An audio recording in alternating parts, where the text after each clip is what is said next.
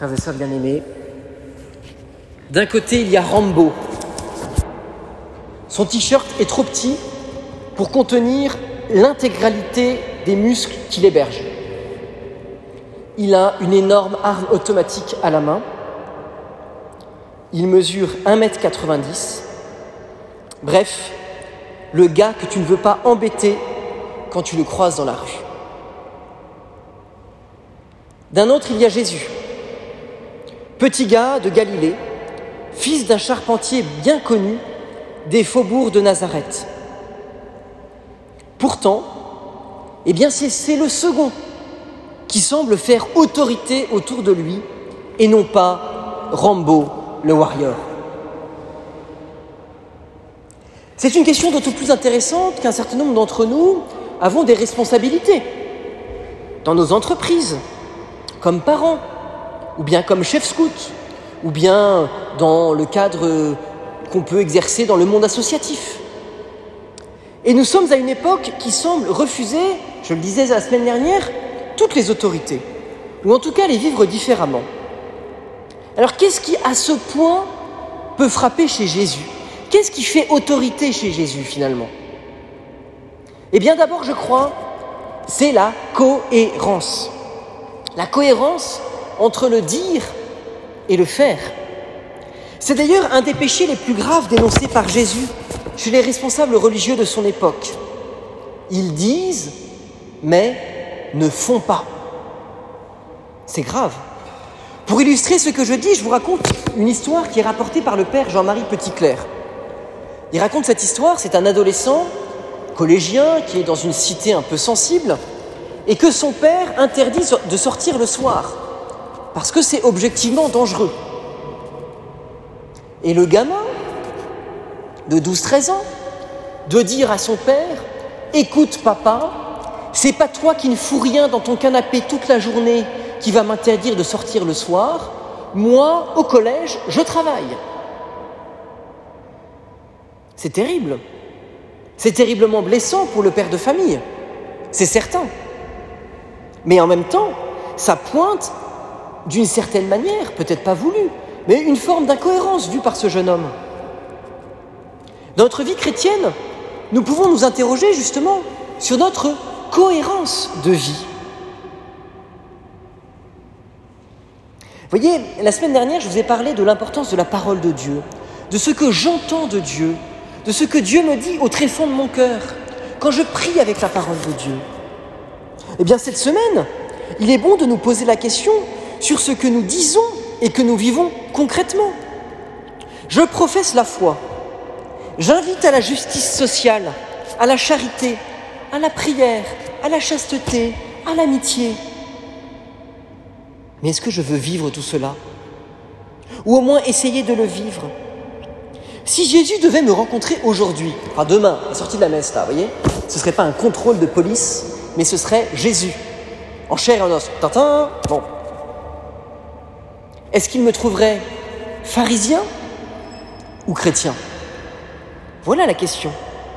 Est-ce que notre agir, finalement, est un agir qui, se vit avec autorité, parce qu'il y a cohérence entre le dire et le faire Ou pas?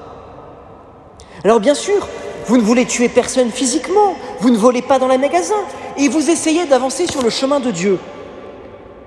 Et voyez, je me risque à vous donner un domaine où beaucoup d'entre nous tombons facilement c'est celui de la médisance. On dit, oui, la charité, ah oui, il faut être charitable. On entend beaucoup dans les confessions, ah mon père, moi j'aime tout le monde. Bah, franchement, les gens qui disent ça en confession, ils sont bêtes. Non, ils n'aiment pas tout le monde, c'est pas vrai. Ou bien ce sont des saints parfaits. Non, ils n'aiment pas tout le monde. Parce que leur petite voisine, machin, le petit neveu truc, il y a toujours des gens qui vous agacent. Bon. Eh bien, vous voyez, quand on entend l'évangile du Verbe qui se fait chair, quand il nous apprend la bonté et la bienveillance, eh bien nous, de notre côté, souvent, nous sommes un gros contre-témoignage pour la médisance et la critique. On critique le curé, on critique le voisin, on critique la voisine, le colloque, le collègue, tout en prenant que c'est pas bien de dire du mal. Mon père, j'ai pas l'habitude de, de dire du mal, mais, deux points, ouvrez les guillemets. Ça c'est très classique. Hein Vraiment, je dis jamais du mal. Mais quand même, il faut quand même que je vous dise que, euh, d'ailleurs, Germaine, elle a fait ceci, ta ta ta ta ta ta ta. Donc, premier point, vous voyez, ce qui fait autorité chez Jésus, c'est la cohérence entre le dire et le faire. Ensuite, ce qui frappe aussi chez Jésus à travers les pages de l'Évangile, c'est la puissance de sa parole. Même les démons lui obéissent. Nous le disions la semaine dernière, la parole de Dieu, ce n'est pas rien. C'est un cadeau qui nous est fait un cadeau que nous pouvons recevoir en disciples, en followers, comme on dit, ou un cadeau que nous pouvons bouder ou déformer. En, effet, être disciple du Christ, ce n'est pas simplement reconnaître que Jésus est Jésus. Même les démons en font autant. Tu es le saint, le saint de Dieu. Et franchement, pas mal le démon. Parce que figurez-vous que le démon, il le fait au chapitre 4 de Saint Marc, alors que Pierre, il faudra au moins 8 chapitres de l'Évangile avant de reconnaître que Jésus est Dieu pas mal le démon. Et pour autant, on ne peut pas dire qu'il est vraiment la foi.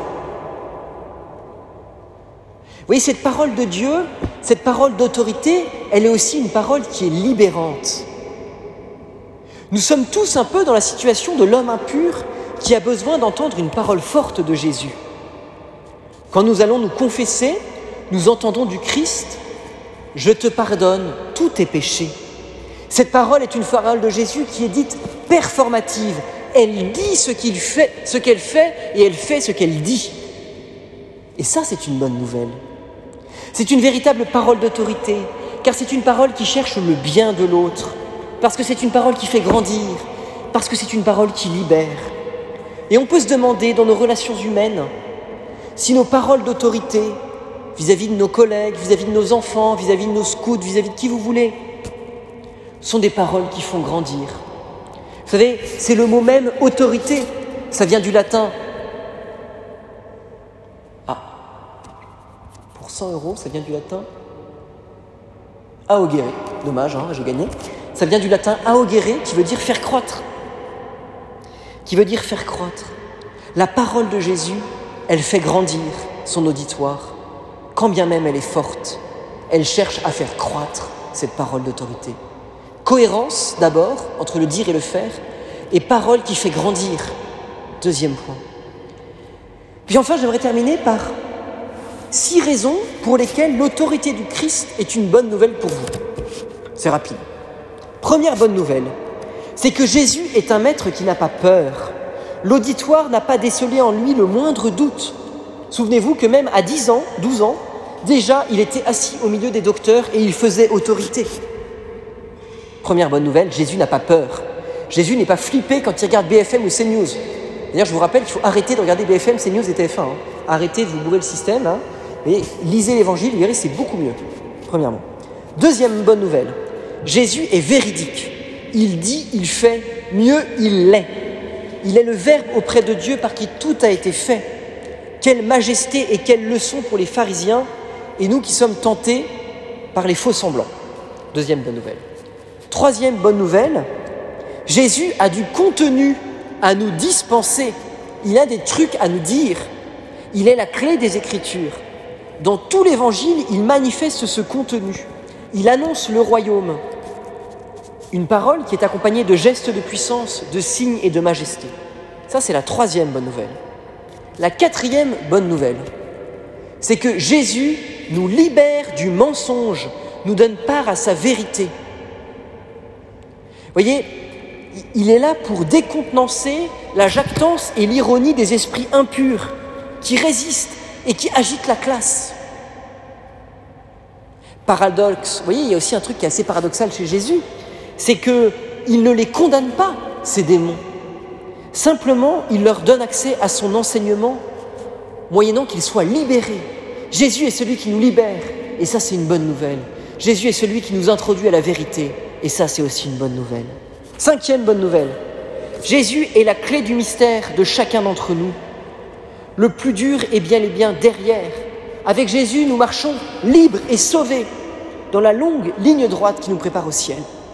Et enfin, la sixième bonne nouvelle, c'est que Jésus associe ses apôtres et ses disciples à son enseignement et à son autorité. Il enseigne la foule en leur présence et celui et ceux-ci les apôtres apprennent la manière d'enseigner en regardant Jésus. Le disciple n'est pas au-dessus de son maître. Tout disciple accompli sera comme son maître. Allez de toutes les nations, faites des disciples, baptisez les noms du Père et du Fils et du Saint-Esprit, leur apprenant à observer ce que je vous ai prescrit. Frères et sœurs, Jésus est donc, au moins pour ces si bonnes nouvelles, celui qui nous montre le chemin de l'autorité véritable, car il est cohérent et il dit ce qu'il fait. Il exerce son autorité pour faire grandir les gens et non pour impressionner ou asseoir son pouvoir. Son autorité est un service. Enfin, nous avons en lui un maître et un Seigneur sûr qui peut nous guider avec pleine assurance sur le chemin du ciel. Alors, chers amis, j'ai une confession à vous faire ce soir.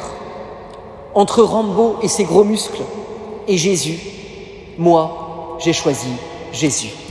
Amen.